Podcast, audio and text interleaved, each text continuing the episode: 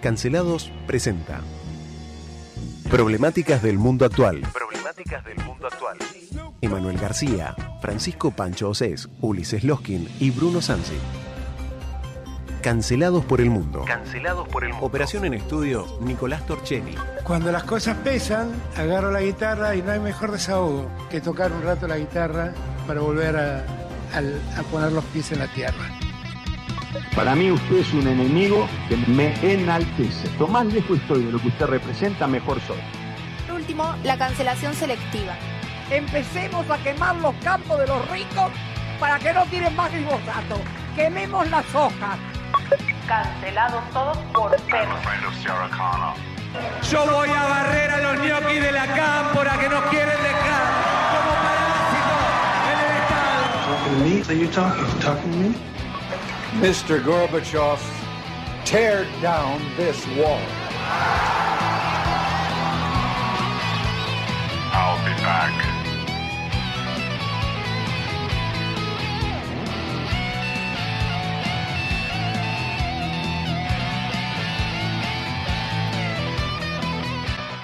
Muy buenas tardes, ¿cómo están ustedes? Hoy tenemos un día maravilloso, pero con muchas noticias internacionales de todo tipo. Bienvenidos a Problemáticas del Mundo Actual. Estamos con el señor, el doctor Ulises Loskin. Hoy es su tarde. ¿Cómo está usted, Ulises? Bien, bien, muchas gracias por estar acá y por decir que hoy es mi tarde.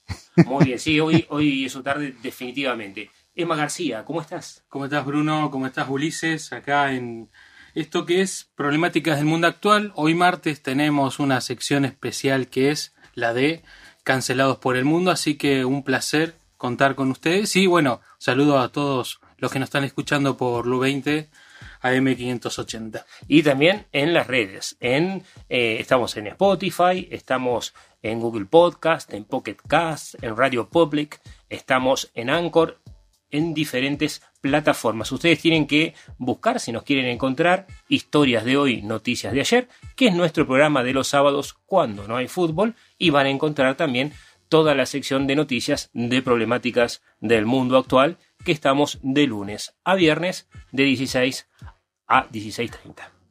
Noticias que son muchas y que cuesta mucho filtrar, elegir, separar.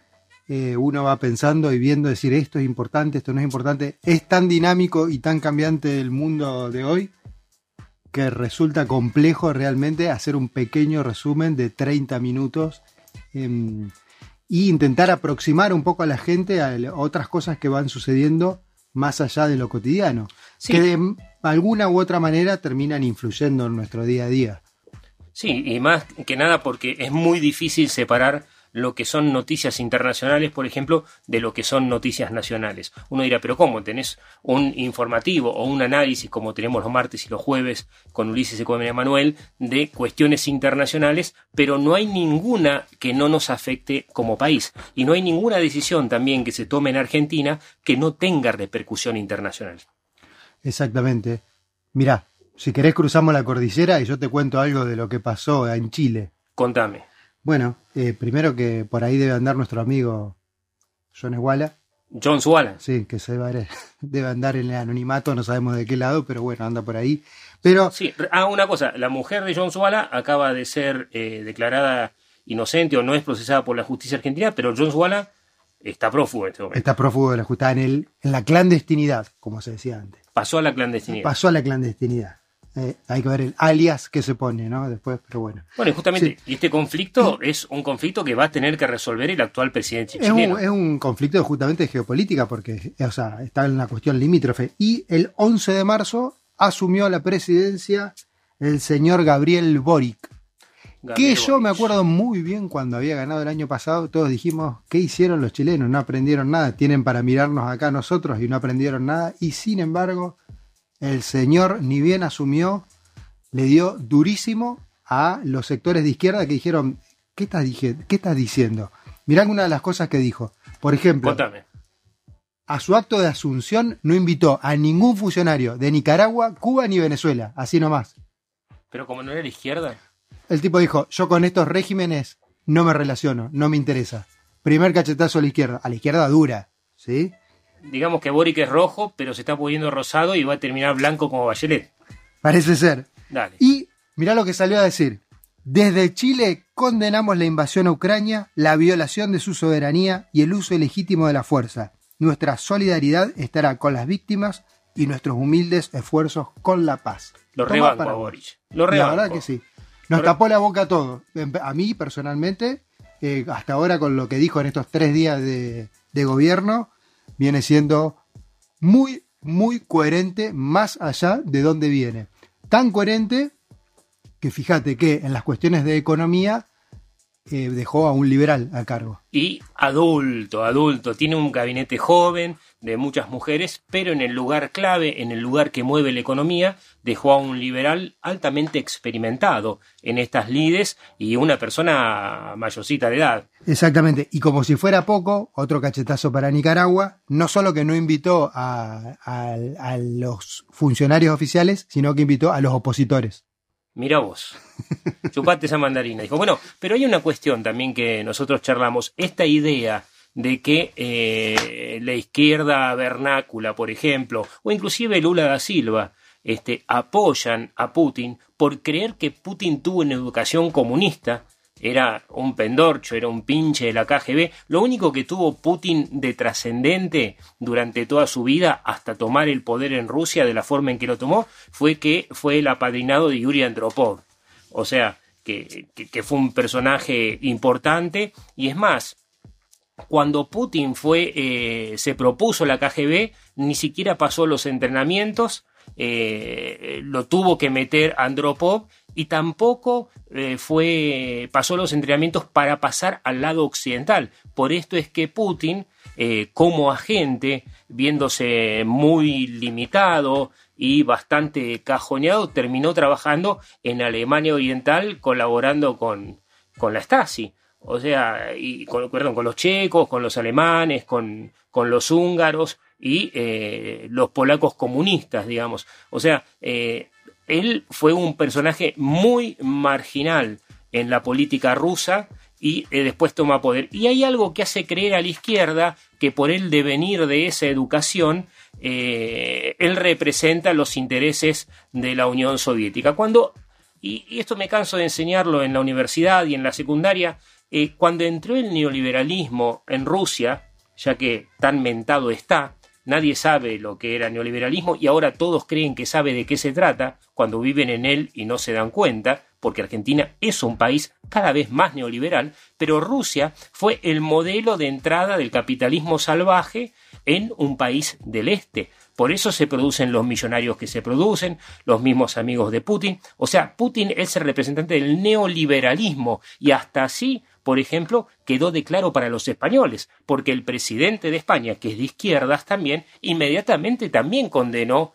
la invasión. Pero acá hay un sentido de romanticismo espectacular como si Putin fuera el representante de Lenin. Solamente lo es en la cantidad de gente que mata, pero ideológicamente está lejos de serlo. Exactamente. Así es.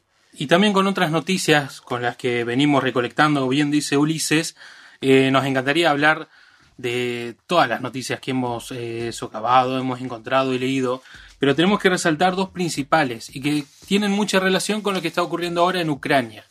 Y mm, no está más decirlo que una de las organizaciones internacionales de migración ya ha eh, actualizado el número de personas que han eh, salido de Ucrania, o sea, lo que son refugiados, y ha superado los 3 millones. Los ¿sí? 3 millones. Igual estos son números extraoficiales, pues no hay forma de contarlos. O sea, la fuga es tal, y no solo de Ucrania, eh, también se están escapando de Rusia, sobre todo hacia Finlandia y Turquía. Ojo con esto. Sí, hay un pequeño dato que por cada segundo que pasa hay un nuevo niño refugiado. Ese es uno de los datos que sorprende. Y hablando de justamente los refugiados, comparándolo con algo contrario, hay tres funcionarios, o mejor dicho, tres presidentes que están entrando al territorio de conflicto. Estamos hablando de una noticia que en el momento que estamos haciendo este programa se está dando o se está llevando a cabo en Ucrania. Tres jefes de gobierno de la Unión Europea viajan en tren a Kiev mientras arrecian los bombardeos rusos, eh, rusos, perdón. Sí, y los rusos también, porque son todos osos son ahí. Este, o sea que me está diciendo que tres presidentes, ¿cuáles son? O sea, ¿de qué países son estos presidentes? esto, bueno, es el presidente de Polonia, el presidente de República Checa y el presidente de Eslovenia. O sea, eh, tres países que están prácticamente en la línea de fuego, se podría decir. Sí, y van y viajan y dan su apoyo de forma presencial. Ahora, ¿no, es, peligroso eso? Bueno, pero no es poca cosa y es muy interesante. ¿Y vos decís, Emma, que van a ir hasta Kiev? La noticia desplaza un poco eso en tren, menciona. Pero bueno, yo eh, dudo mucho un poco de, esta. De, o sea, hay un riesgo enorme a la hora de... Pero el riesgo es geopolítico. El riesgo es geopolítico, exactamente, porque si le llega a pasar a estas personas, ya son países que, Polonia en este caso, forma parte de la OTAN.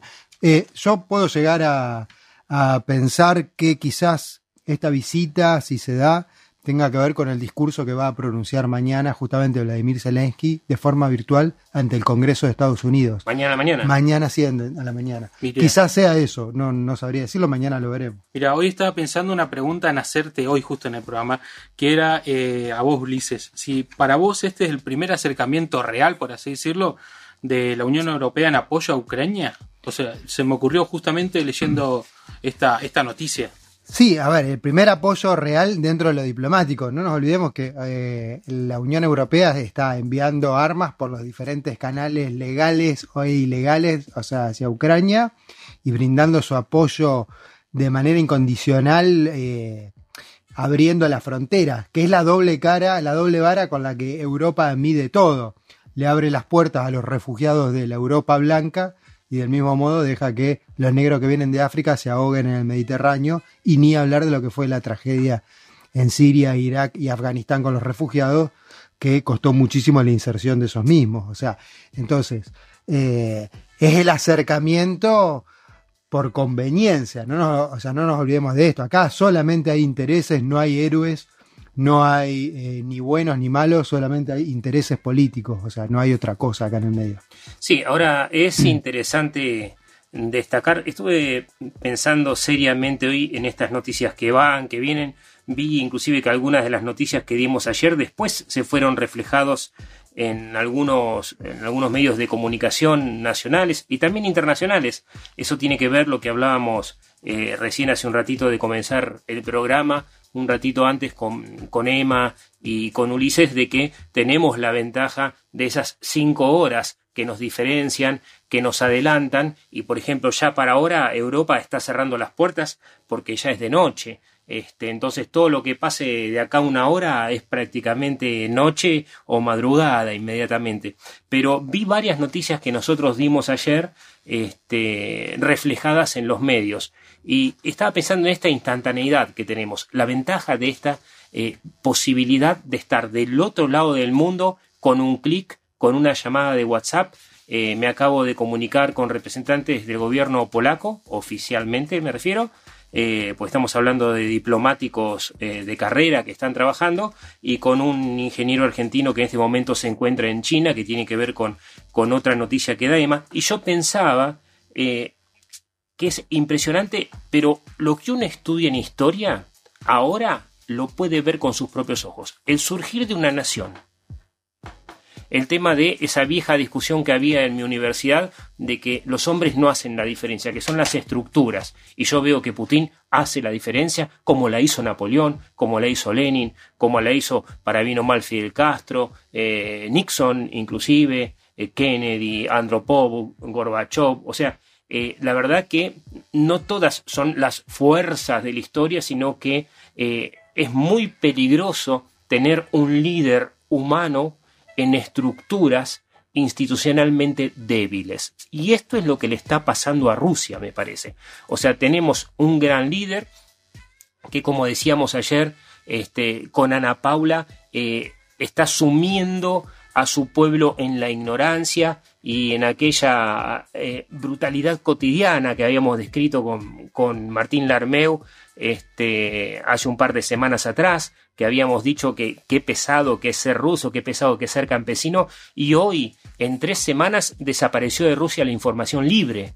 Entonces eh, estaba leyendo justamente que había muchos ucranianos con parientes rusos que no les creen que están en guerra. Que no les creen que están en guerra. Y yo digo, y hay que tener pena por los rusos, también por los soldados rusos, que muy bien no deben saber qué están haciendo y se deben estar defendiendo. Me imagino un chico adentro de un tanque entrando a una ciudad de 18 años y te tiran de todos lados. No debe ser fácil tampoco.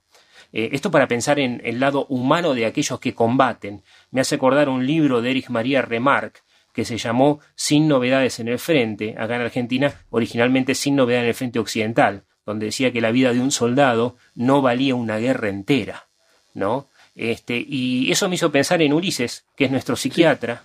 Yo, yo, estaba pensando, recién estaba, mientras vos hablabas, de, en un libro que tuve la oportunidad de leer hace muy poco, que se llama Biografía de la Inhumanidad. Es un autor español, Antonio Marina, y él habla justamente de cómo a lo largo de la historia de la humanidad vamos eh, atravesando diferentes ciclos de progreso y de crecimiento social, de avance tecnológico, demográfico en sí, que de repente se precipitan y llevan a un retroceso y a una especie de reseteo, ¿no? Por ejemplo, pensemos lo que pasó con la caída del Imperio Romano, ¿sí? O sea, y a partir de la caída del Imperio Romano, cómo se disuelve todo lo que se había construido y cada pueblo de Europa empieza a tomar su rumbo, hasta de vuelta al renacimiento, de vuelta donde vuelve a arrancar todo. Pero él habla justamente, no solamente desde el punto de vista social, sino que lo que él dice es que el ser humano es el único animal que ejerce la crueldad en sí misma. O sea, eh, la crueldad eh, que es el ejercicio del daño por el daño mismo. O sea, porque un animal puede ser quizás violento o salvaje, pero lo va a hacer simplemente por una cuestión natural o fisiológica o para alimentarse. O política, un animal. Esto después lo vamos a discutir. Está bien. Esto lo vamos a discutir. Pero la crueldad en sí, como ejercicio de la crueldad, es propia, es inherente al ser humano. Entonces es como que todos nosotros llevamos dentro nuestro la potencialidad de la crueldad. Esto el año pasado cuando charlamos con Matías, ¿te acordás del neuropsicólogo? Sí. Que hablamos con Matías de eso, con Matías Bertone, claro. Hablamos de esto, de cómo nuestro cerebro se va desarrollando en diferentes capas y diferentes estructuras, que es lo que nos permite socializarnos y entender, empatizar con el que tenemos enfrente, entender sus necesidades, qué es lo que quiere, qué es lo que no quiere, qué es lo que desea, qué es lo que necesita. Bien. Y estas cuestiones no están en todos los seres humanos y de hecho son las que muchos líderes no tienen. Esta construcción del líder absolutamente autoritario, paranoico y megalómano, como son estos líderes que vos nombrabas recién a lo largo de la historia, ya sea Napoleón, Hitler o algunos más cercanos, eh, sí, eh, por acá, por, las, por la zona, eh, son estos líderes peligrosos que se repiten estructuralmente, que siempre se mueven bajo un mismo molde, o sea, bajo un mismo paradigma, y puede cambiar el, nombre, la persona, el sexo, todo, pero la forma de comportarse va a ser exactamente la misma, y eso obedece a que por hay una estructura neurobiológica que lo sustenta, ¿sí? Sí, y yo quería preguntarte, vos sos psiquiatra, y yo te decía, esta es tu tarde, porque si bien tenemos muy poco tiempo, una vez recuerdo que me estabas hablando de que estabas elaborando un protocolo eh, de perfiles, ¿puede ser? Sí, vos estás investigando en eso. Eh, hace tiempo venimos trabajando justamente con Matías en relación a esto, a los diferentes... En realidad la palabra perfil siempre uno se ríe, ¿no? Perfil, la foto de perfil, porque no es la, la, eh, la forma correcta. La, la palabra perfil viene de en inglés, o sea, en realidad el anglicismo es profile y eh, de acá se lo traduce como perfil, pero en realidad vendría a ser como una especie de descripción, de archivismo de características, no tanto de un perfil. La palabra perfil es una palabra que tiende a, llevar un reduccionismo. Y sí, lo venimos haciendo, venimos trabajando hace tiempo con el estudio justamente de las diferentes eh, características de las personalidades psicopáticas que son las que se aplican en estos líderes o en las personas que muchas veces ocupan determinados cargos jerárquicos en determinadas instituciones, determinadas estructuras, y no todos llegan a ser ni malos líderes, ni mucho menos llegar a ser tan eh, fanáticos o dañinos como Putin, ¿no? O sea, para poner a nuestra audiencia más allá de nuestras palabras que por ahí resultaron desordenados, estamos hablando de que Putin es una persona especial. Es una persona especial, sí. ¿Qué eh, tiene de especial? Evidentemente lo que tiene especial es que él va detrás de sus intereses personales, cueste lo que cueste. Bien, o sea, es una persona absolutamente eh, autoritaria, megalómana, que no le importa realmente eh, el costo de vida humano, lo que tenga enfrente o lo que tenga que destruir para lograr su objetivo, básicamente. ¿Qué significa megalómano? Megalómano es una persona que es absolutamente grandilocuente, que cree que él, es absolutamente importante e irreproducible, que es único, que tiene un poder de llegada o una capacidad de ejercicio del poder único. Bien. eh, ¿Y lo tiene?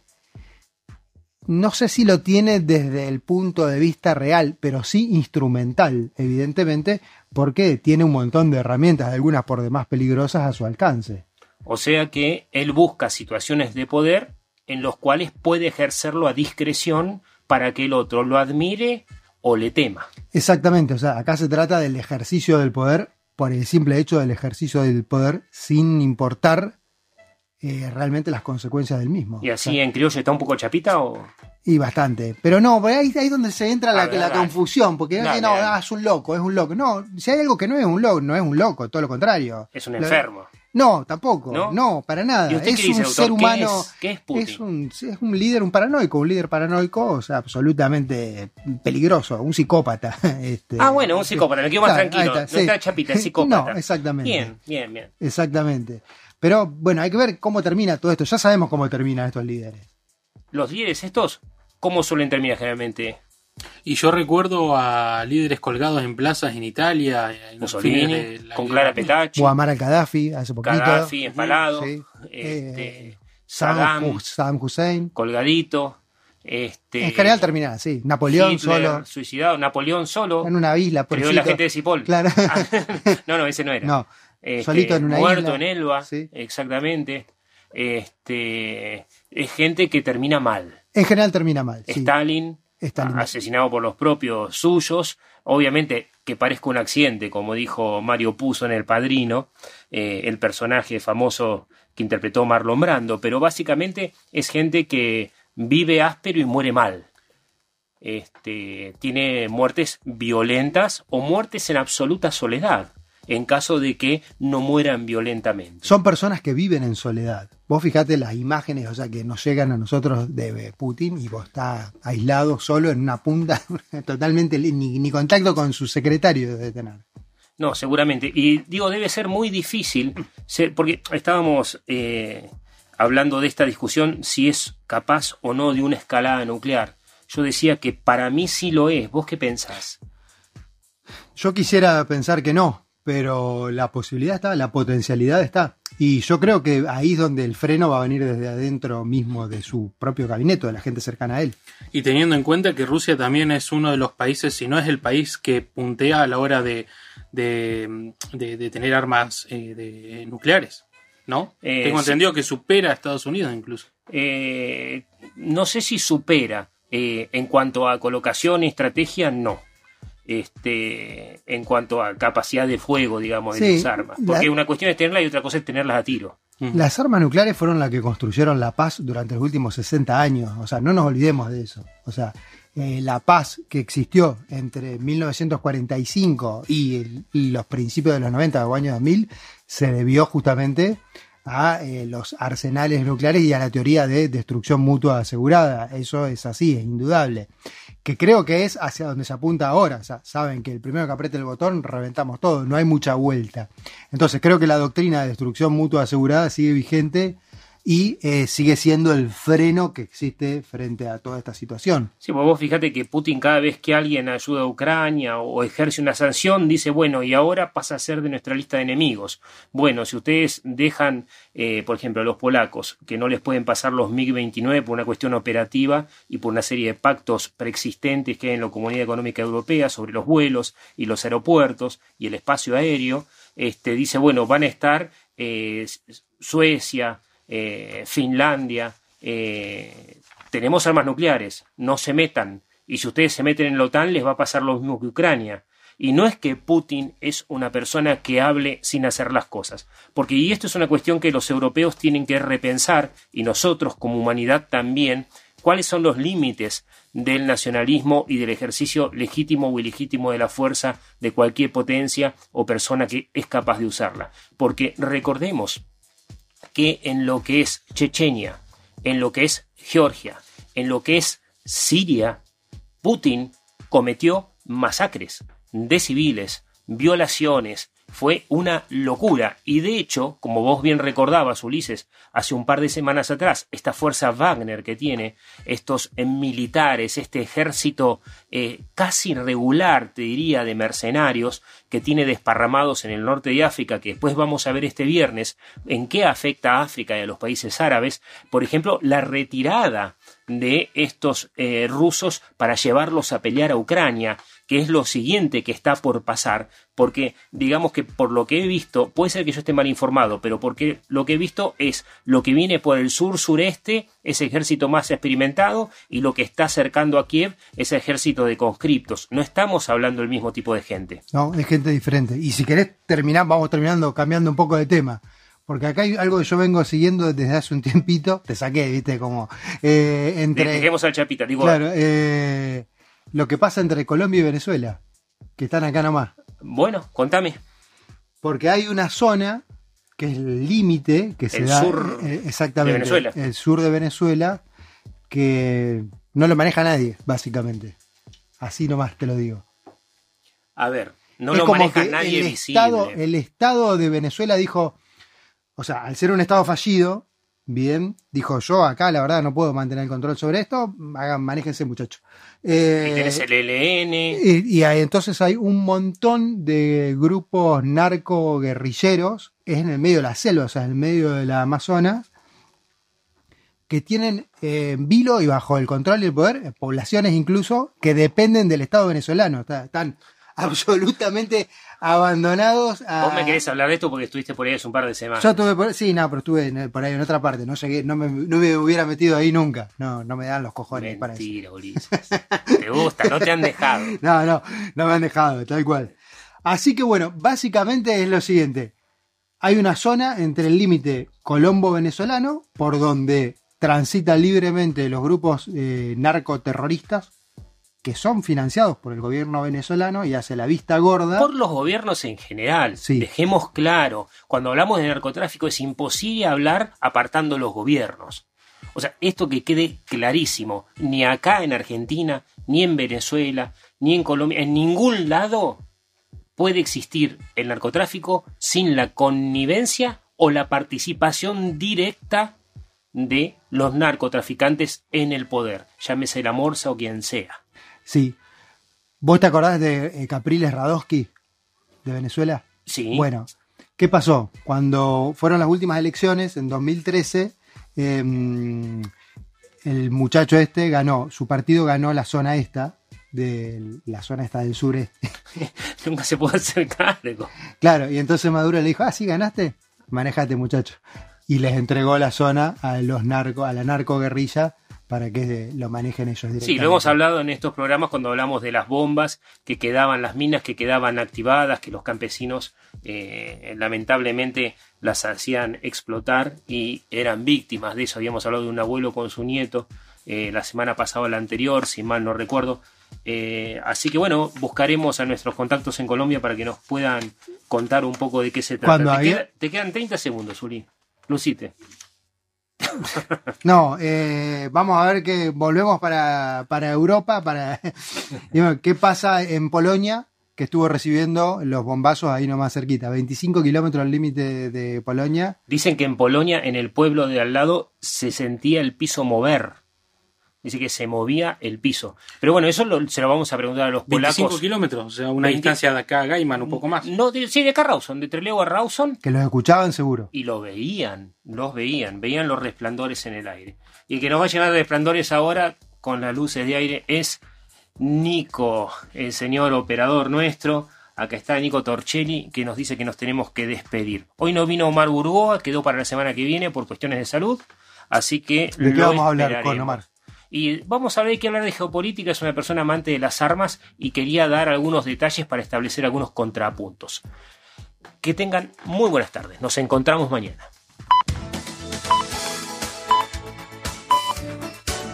Transmite LU20 Radio Chubut, AM580. Toda una vida junto a vos.